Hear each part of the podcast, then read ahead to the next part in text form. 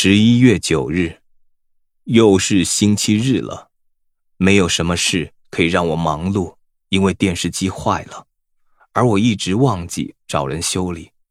我想我弄丢了大学给我的这个月的支票，我不记得了。我的头很痛，而吃阿司匹林也没有什么用。穆尼太太现在相信我真的生病了，所以她为我感到难过。当有人生病时，她是个很好的女人。现在外面变得很冷，我必须穿两件毛衣。对面的女士现在都拉下窗帘，所以我再也看不到了，真是倒霉。